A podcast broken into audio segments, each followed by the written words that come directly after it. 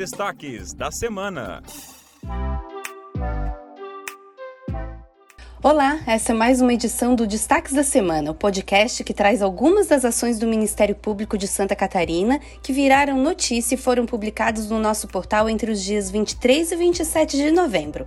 O meu nome é Miriane Campos. Eu sou o Ângelo Ribeiro. Aqui nós tentamos dar uma ideia da atuação do Ministério Público em diferentes áreas. Por isso, nem sempre conseguimos falar sobre todas as notícias que publicamos. Então, aproveite a dica e visite o nosso portal para saber tudo o que rolou durante essa semana. mpsc.mp.br. Miriane, nessa semana que passou, a atuação em defesa da mulher recebeu destaque especial, né? E não foi só por causa do Dia Internacional de Combate à Violência contra a Mulher, o dia 25 de novembro. É mesmo, Ângelo. Esse tema foi destaque no nosso portal nessa semana justamente porque, infelizmente, em pleno século XXI, a mulher ainda é muito desrespeitada em seus direitos e continua sendo vítima de crimes violentos como estupro e, ainda pior, muitas vezes é morta apenas por ser mulher. Pois então, Miriane, isso é feminicídio. E foi justamente no dia 25, a data dedicada à reflexão e à luta contra a violência contra a mulher no mundo todo, que ocorreu um julgamento pelo Tribunal do Júri em Itapiranga contra um homem que matou a própria mulher porque não aceitava a separação. A sessão foi transmitida ao vivo pelo YouTube e uma grande audiência, não só da cidade, pôde assistir ao julgamento. Os jurados atenderam ao que defendeu o Ministério Público como forma de fazer justiça à vítima. O homem foi condenado. Ele deverá cumprir uma pena de 29 anos e 4 meses de prisão. Ângelo, outro tipo de violência contra a mulher em que o Ministério Público atua com firmeza em busca de justiça e de punição exemplar ao agressor é o estupro. E quando esse crime é cometido dentro de casa, no ambiente doméstico, justamente onde as vítimas deveriam estar mais protegidas, a violência é ainda mais grave.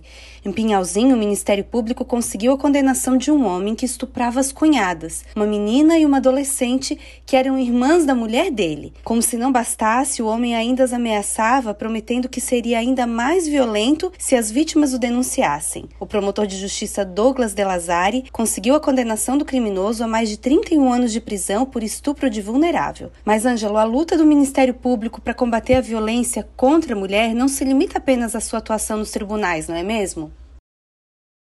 É sim, Miriane. O Ministério Público atua fortemente na prevenção dos crimes contra a mulher, crimes sexuais e na defesa da honra, da dignidade e dos direitos das vítimas deste tipo de violência. Uma das frentes de atuação é procurar, junto com todas as instituições e órgãos envolvidos no problema, o aperfeiçoamento da rede de proteção à mulher, como explica a Procuradora de Justiça Cristiane Buell, do Grupo de Enfrentamento à Violência contra a Mulher, o GVIM. O GVIM tem como objetivo é, promover ações, projetos e políticas para efetivação da Lei Maria da Penha. Ele trabalha no âmbito do Ministério Público é, por meio de reflexões para que possamos juntos é, traçar estratégias para uniformizar o atendimento nas comarcas é, e também para fortalecer o, o, sistema de atendimento é, da rede no que diz respeito à mulher vítima de violência. Outra frente de atuação é no aprimoramento da lei. Nesta semana, o Procurador-Geral de Justiça, Fernando da Silva Comim, foi convidado de quatro coletivos que lutam pela equidade de gênero para participar de uma live em que apresentou e explicou a proposta do Ministério Público de Santa Catarina para mudar o Código de Processo Penal e o Código Penal, para assim garantir os direitos e a dignidade das vítimas de crimes sexuais elas ainda hoje acabam sendo expostas ou revitimizadas durante os processos de julgamento de crimes sexuais. Na live, Comim afirmou que não é mais possível admitir que no século XXI os processos ainda sejam regidos por uma lei da primeira metade do século passado, quando a sociedade era muito diferente e muito mais atrasada quando se fala em direitos humanos das mulheres do que hoje. É uma lei vetusta da década de 40, de 1940, da década de 40, né? e uh, se nós pararmos para pensar, quando, quando o Código de Processo Penal ele foi, uh, ele foi aprovado, nós vivíamos numa sociedade completamente diferente da sociedade que nós vivemos hoje, uma sociedade altamente patriarcal. Né? Ainda hoje há reminiscências disso, ainda hoje há manifestações claras disso, mas naquela época, muito mais ainda, as mulheres, é, naquela ocasião, e vou aqui é, é, circunscrever a, essa primeira análise ao gênero feminino, as mulheres naquela época elas uh, lutavam pela sua emancipação política, financeira, uh, social, uh, familiar, profissional, é? e, e hoje nós vivemos um momento completamente diferente em que as mulheres lutam pela reafirmação, pela afirmação desses é, direitos, desses valores, é, dessas é, vir, virtualidades de, um, de uma sociedade moderna que não apregoa a discriminação, que busca a equidade dos gêneros, que busca a inclusão, que busca o respeito, que busca prestigiar e defender a dignidade da pessoa humana. O Procurador-Geral de Justiça destacou a importância dos movimentos da sociedade como os coletivos para impulsionar a mudança das leis. Os coletivos são hoje células de reprodução de cidadania num, num mundo tão, uh, tão multifacetado, numa sociedade de risco que já foi assim qualificada uh, por Ulrich Beck.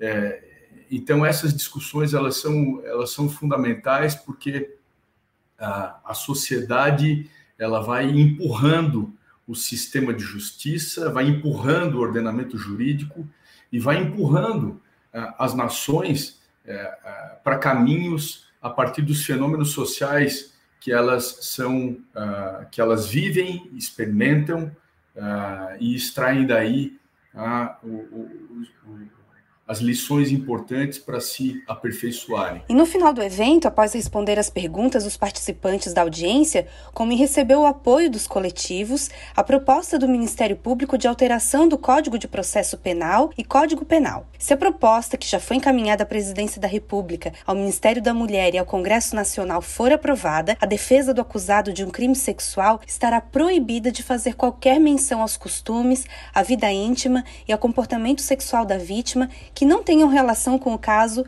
como provas ou argumentos da defesa. Por isso, a professora Katiuska de Cou, do coletivo PAR, que promoveu a live, encerrou a transmissão garantindo o apoio dos movimentos para buscar a aprovação dessa mudança na lei. Eu queria reiterar que realmente é um interesse nosso, né, enquanto coletivos, enquanto perfis, de que essa lei ela ela chegue, né, até onde, até onde ela deve chegar e que ela possa realmente virar, né, hoje é uma proposta, mas que ela possa virar um projeto de, de lei e a gente vai fazer realmente o que tiver ao nosso alcance para que ela chegue, né? Miriane, quem quiser conhecer melhor a proposta de mudança apresentada pelo Ministério Público, pode buscar nossas notícias sobre isso no portal. Assim como conhecer mais sobre o que o Ministério Público de Santa Catarina fez em defesa da sociedade nessa última semana. Isso mesmo, Ângelo. Só para dar um gostinho ao ouvinte, despertar a curiosidade no que noticiamos e pode ser lido na íntegra no nosso site, eu vou ler as manchetes dos assuntos que não conseguimos tratar no episódio de hoje, mas nem por isso deixam de ser destaques da semana. Vamos lá. A pedido do Ministério Público de Santa Catarina, Justiça determina que Estado comprove em cinco dias cumprimento de acordo judicial de combate à Covid. A audiência pública discutiu os riscos do agrotóxico e a potabilidade da água. Ministério Público de Santa Catarina entrega desfibrilador ao Corpo de Bombeiros Militar de Garopaba. E Operação Embargo 2 identifica imóveis que descumpriram ordem judicial de paralisação. É mesmo muito difícil de falar de todos os assuntos, mas essas manchetes mostram um pouco da atuação do Ministério Público nas áreas do meio ambiente, do consumidor, da cidadania e da saúde. Acesse o nosso portal e leia as notícias na íntegra. E esse foi o Destaques da Semana, podcast do Ministério Público de Santa Catarina. Fique por dentro das principais notícias, assine e compartilhe nas suas redes sociais. O programa Destaques da Semana foi feito pela Coordenadoria de Comunicação Social do Ministério Público de Santa Catarina. Até a semana que vem e bom final de semana.